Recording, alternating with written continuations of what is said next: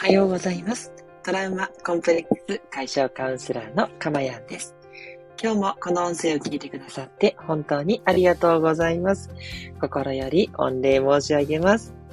えこの音声を収録している日時は2022年3月28日月曜日の朝6時50分台となっています。はい。ということでね、えー今日もこの音声聞いてくださってありがとうございます。えーこの音声ではですね、えー今の私の癒しの声を聞いていただいている幸せと、え今日ね、お話しする内容があなたに少しでもヒントになったらということでね、え未来の幸せ、その2つのね、幸せを目指す、そんな放送になっています。短い時間ですので、どうぞゆっくりとお聞きいただければと思います。はい、メッセージいただきました。シナモンさん、いつもありがとうございます。おはようございます。桜の絵文字、そしてニコニコの、絵文字ということでね、ほんと桜、東京は満開になったみたいですね。もう昨日もあちこちすごく綺麗で、ね、ついついパシャパシャ撮ったり、眺めて、早速その下でご飯食べたりとか、そんなことしちゃってました。ね、皆さんの地域はいかがでしょうか？ね、ぜひね、今年の春、桜がね、咲くようなね、形で、えニコニコご機嫌にね、過ごせる、そんなことを一緒に目指していけたらいいなというふうに思っています。でもね、あの、無理せずにね、あの、なかなかね、機嫌良くならないっていう人は、もうそれで大丈夫です。ね、そんな、あの、状況を、えーただそのまま認めていれば、いつか上がっていきますので、無理してね、機嫌良くなろうともしないように気をつけていただけたらいいんじゃないかなって思っています。はい。今日はね、そんな、あの、ことにもちょっと関連して、えっ、と、メッセージを、えーいただいていました。レターをね、スタンド FM の方にいただいていて、それについてのご回答というまた回になっています。えー今日のタイトルは、ネガティブな子供とどう向き合うべきかということでですね、えーレターの方に匿名で投稿をいただきました。ありがとうございます。もしかしたら、あの、名前がね、入るのかもと思って、あの、名前を入れてないだけで匿名ではなかったのかもしれないですね。その場合は後でね、お名前言っていただけたら嬉しいですし、あの、匿名のね、つもりで送っていただいた場合には、はい、匿名でもちろん大丈夫です。あの、匿名のご質問もたくさんお受けしたいと思っておりますので、遠慮なくね、えー、書けるよっていう方は匿名でどうぞご投稿ください。えそれではいただいたレター読ませていただきます。いつもありがとうございます。今朝はとても参考になりました。今日は少し相談です。え小5の娘がとてもネガティブで、学校のカウンセラーさんにお世話になることになりました。え私は職場を変えて1年、やたら忙しくてしっかり向き合ってあげれなくて、今のままではとすごく考えています。何からしてあげたらいいのかなと思います。昨年、学校でいじめられたことから人間不信になっているようです。その時は担任の先生にもお願いしたりして、今はいじめもないようです。でも、それから数ヶ月経ち、今の状態になり、学校には行っていますが、春休み明けどうなるか心配です。カウンセラーの先生には、今は無理をさせず、ゆっくりさせてあげてください、と言われました。そして、プラス。お母さんがすごく大好きで、認めてもらいたい気持ちがすごく大きいみたいです、と言われました。え私はそんなに否定するようなこと言ってたかな、と、ハグから始めていますが、どうなのかなと。もし、もしよかったら、何からしてあげたらいいか、アドバイスいただけたら嬉しいです。えこんな話ごめんなさい。よかったらで大丈夫です。今、こうやって書いたら少し整理できました。感謝。ということでね、レターをいただきました。えご投稿いただきありがとうございました。とてもね、勇気のいるご投稿だったと思います。あの、ネガティブになってしまっていてどうしたらいいのか、いじめを受けていて人間不信になっているなどね、あの、仕事でお忙しい中、すごく、あの、お悩みもとてもあの大変なお悩みなんだろうなというふうに、えお察しさせていただきました。あの、こんな話ごめんなさいって書いてあるんですけれども、あの、とんでもないですよ。あの、こういうね、お話を、えー、どうしていくか、そのために私たちカウンセラーというのは存在しています。ですので、あの、本当にね、そのようなお気持ちにならずに、正直に、あの、多少乱暴でも、あの、気持ちをぶつけていただいて構いませんので、あの、他のね、あの、聞いてくださっている方も、お悩みがあれば、私なり、他のカウンセラーなりにね、あの、正直にお話しいただいて大丈夫ですので、ぜひね、安心まずはしていただければと思っています。はい。えー、それでは早速ね、このお話について内容に入っていきたいというふうに思うんですけれども、えっと、まず一つですね、あの、最後にこうやって書くことで少し整理できましたって、この方書いてくださってるんですが、まずこれがすごく大事だと私も思います。この書くことで整理ができるっていうのはすごくいいポイントで、あの頭の中で考えてると同じことをどうしようどうしようどうしようってぐるぐるぐるぐる考えてしまいがちなんですね。で、それが、あの、言葉にして、で、かつ、紙に書くとですね、どこかそこ、紙に書くと自分の頭から離れるので、少し客観的に見やすくなるんですね。で、これが、あの、おそらく、ちょっとこう、整理できましたっていうところなんじゃないかなと思っていて、すごくね、いいポイントに気づかれたというふうに思っています。ぜひね、またあの、悩みが大きくなってきた時と言った時はですね、ぜひぜひね、また書き出してみるということをお勧めしたいなというふうに思っています。はい。で、えー、な用のに入るんですけど、えっと、これについて私の方から、えっと、お話ししたい点は3点あります。で、まず1点目なんですけれども、えっと、ネガティブはね、決して悪くないっていうところをお伝えしたいと思います。あの、おそらく、あの、ご投稿者さんはそういう意味ではなくですね、その、ネガティブっていうことでもう塞ぎがちになってしまって、こう、もしかしたらご飯も喉に通らないような、そんな状況なのかなというふうに思うんですね。で、あの、それ自体を見れば、やっぱり何とかしなきゃいけないと思うと思いますし、もちろん私もね、あの、親なので、そういうふうに思うんですけれども、ただ、えっと、ネガティブになってるっていうのは、やはりそこにも意味があったりするんですね。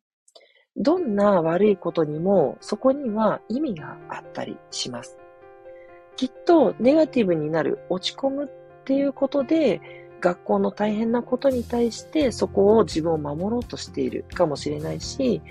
あの、これまでね、お母さんがこうあまり相手してくれなかったっていうその寂しい気持ちをこうカバーしようとしているのかもしれないし、もしかしたらちょっと全然ね、違うことかもしれない。本当のところは、あの、なかなかわからないかもしれないんですけど、そのネガティブにね、もう全部うまくいかないんだとかね、思ったりするっていうことも、そこにもね、きちんと意味があることなんですね。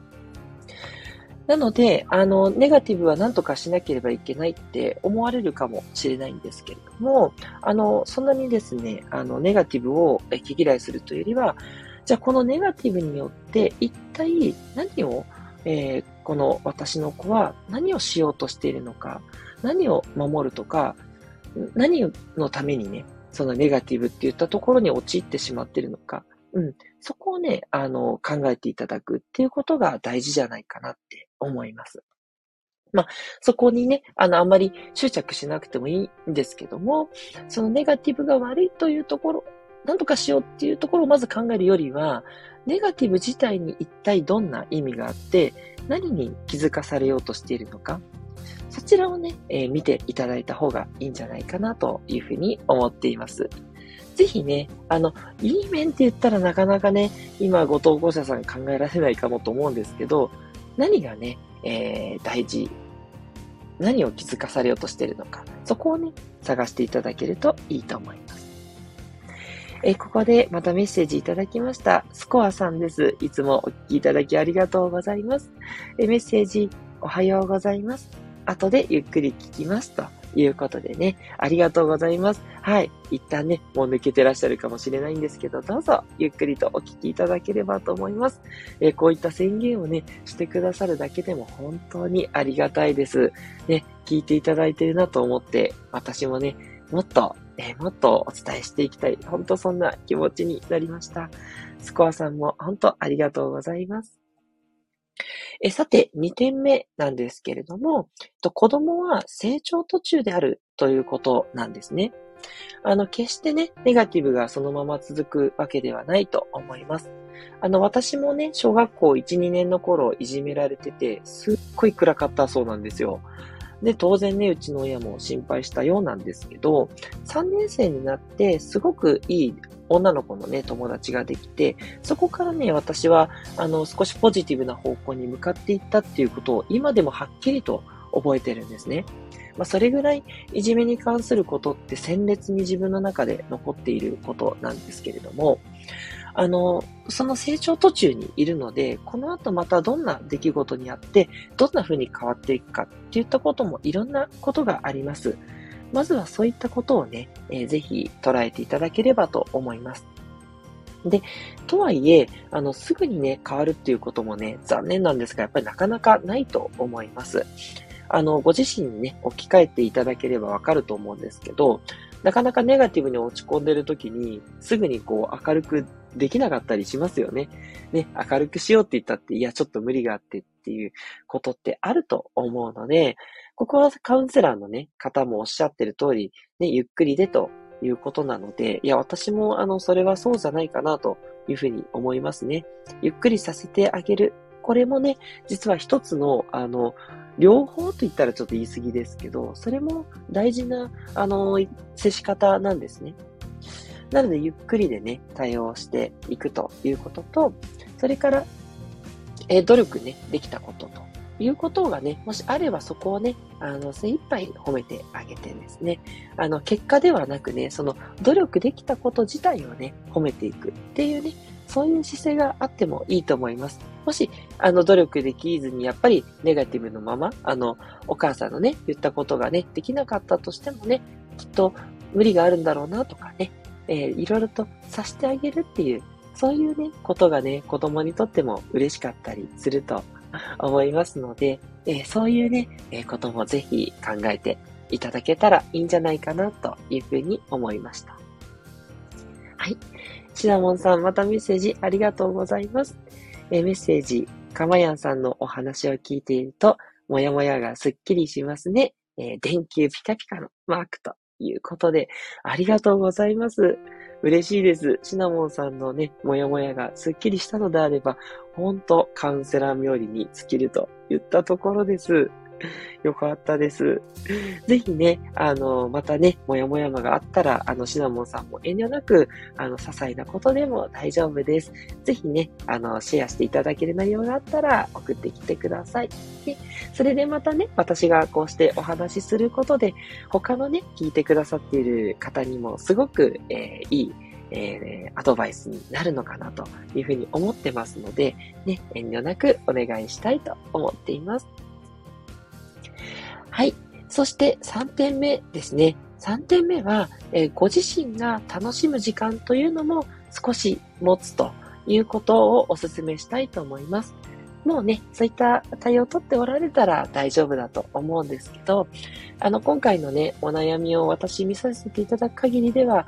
きっとね、お子さんに対する不安っていうことがいっぱいあって、で、そのね、あの不安なことっていうことにもしかしたら、こう、あの大事なそれに対してどうするかは大事なんだけども、なんかともするとご自身のことって言ったところはおろそかになってはしないだろうかということがすごく私は心配になってしまいました。まあ、心配になってしまいましたって言ったら、その私の心配もってあるんですけど、その不安になってるっていうこと自身が、あの子供にもやっぱそれが伝わるので、子供って結構そういったところが敏感なので、あのお母さんが不安になってると、それがまた子供もね、不安にさせてしまって、あ、お母さんをね、不安にさせないようにしようということで、無理をね、させてしまうことにもつながってしまうんですね。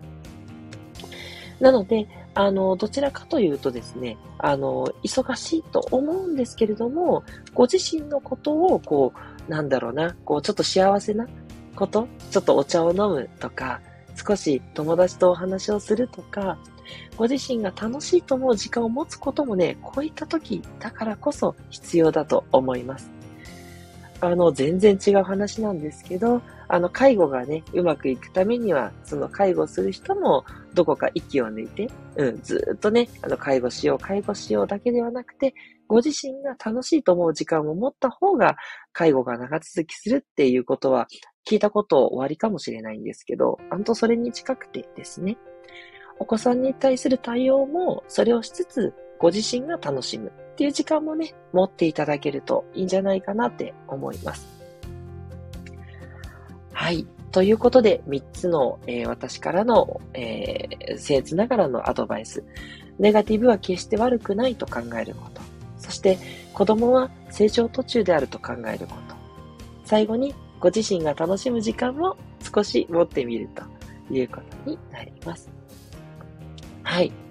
あの、お悩みの中でもね、あの、私が仕事が忙しくて、なかなか子供に対応できなかったっていうふうにおっしゃってるんですけど、あの、ご自身をね、責める必要は全くないですよ。あの、仕事がね、忙しくするっていう時間も、あの、きっとご投稿者さんにとっては必要な時間で、で、その時間が、あの、子供にね、えー、おろそかになってしまった。そして、ちょっと不幸なことに、そのタイミングで子供のいじめということもあったということなんですが、ただ、あの、そこをね、あの、責めることにはあまり意味がなくて、じゃあ、どうしたらいいのか？その改善さえね、すればいいだけのことなんですね。あの、しまったなって思う気持ちが生まれるのは、その気持ちに浸る必要があるわけではなくて、その気持ちで改善に行くということ。改善するという方向に自分を向かわせるための気持ちなんですね。なので、あの、決して責める必要はなくて、まあ、それでもね、責めちゃうと思うんですけど、その責めちゃう気持ちがあるんだったら、それはね、全然、あの、無理にね、責めないようにしようまではしなくてよくて、ただ、責めることじゃなく、じゃあどう改善したらいいかっていうことにね、フォーカスをね、持っていっていただければいいと思います。あの、投稿者さん自身もね、成長途中なんですね、親として。私もです。私も親として成長途中。みんな成長途中なのかもしれないんですけど、なので、あの、すべてがね、完璧に行く人なんていませんので、そこから、じゃあもっと子供のこと見てあげる、忙しい中だと思うんですけど、どうしたらいいんだろうって。そこにね、できる限りやればそれで十分なんです。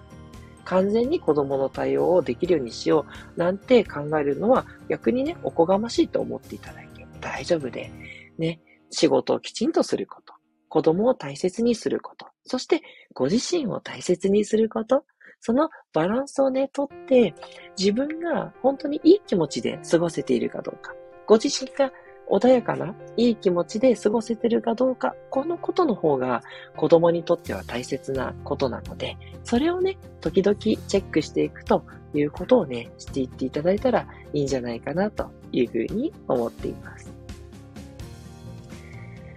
はい。えー、最後にまたメッセージいただきました。ありがとうございます。えー、シナモンさん、メッセージ、はい、ハートマーク、いつもありがとうございます。手を挙げる女の方のマークということでね、ありがとうございます。本当にね、シナモンさんはとてもね、心がピュアな方だなって思います。ね、そのまま行けば絶対に大丈夫ですね。本当に幸せになれるんじゃないかなって思っています。そして、スコアさんもですね、本当にいつもありがとうございます。メッセージ、かまやんさんのお話、温かくなりますね。いつもありがとうございます。ということで。ね、もうスコアさんも本当に、あの、最初から温かいメッセージいつもいただいていて、ね、いや、もう間違いなく幸せになれるタイプの方ですね。本当に嬉しいです。ね、そしてご投稿者さんの方もね、あの、今はね、なかなかね、そんな幸せなんてっていうふうに思ってしまうかもしれないんですけれども、あの、そんなにね、あの、遠くない未来にいろんなことがね、きっとうまくいくっていうタイミングが来ます。なんですけど、あの、なんて言ったらいいのかな？あの、それをね、えー、信じるというのも難しいとしたらですね、一歩一歩、少しでもね、えー、こういうことができた。ね、そういったところをね、ご自身を褒めて、そして娘さんを褒めてね、そう、あの、決して、えっ、と、娘さんを責める、ご自身を責めるといったところが、マイナスになるというふうに捉えていただいて、うん、やっていただければいいですし、あの、もし責めちゃったとしても、それ自体を責めない。そこがね、すごく大事だと思います。いいんですよ。あの、うまく対応できなくてもいいんです。あ、じゃあ今度はもっとこういう風にしようっていう風に変えていけばいいだけのことなので、ね、どこまで行っても責めない方向に持っていく。うん。それもね、考えていただけるといいんじゃないかなって思います。すいません。今日はちょっと話したいことがあって長くなってしまいました。はい。えー、それではですね、また、あの、ご投稿者さん様、あの、何かね、今日のお話でもっと足りなかったこととかね、これはちょっと捉え方違いましたということがあれば、あの、訂正いただければ、また、それに対するフォローもさせていただきたいと思いますので、えー、何かありましたらお寄せいただければと思いますし、あの、特に今日の内容でね、あの、ご納得いただけたようでしたらね、あの、お忙しいと思うので、特に、あの、ご返信の方は不要ですので、えーいいねとかですね そっちの方でポツンとしていただくだけで大丈夫でございます。はい。ということで、えー、この放送ではですね、えー、皆様からのレターによるお悩み相談ですとか、ご意見とかも遠慮なくお待ちしておりますので、どうぞお寄せください。トラウマコンプレックス解消カウンセラーのかまやんでした。ではまたお会いしましょう。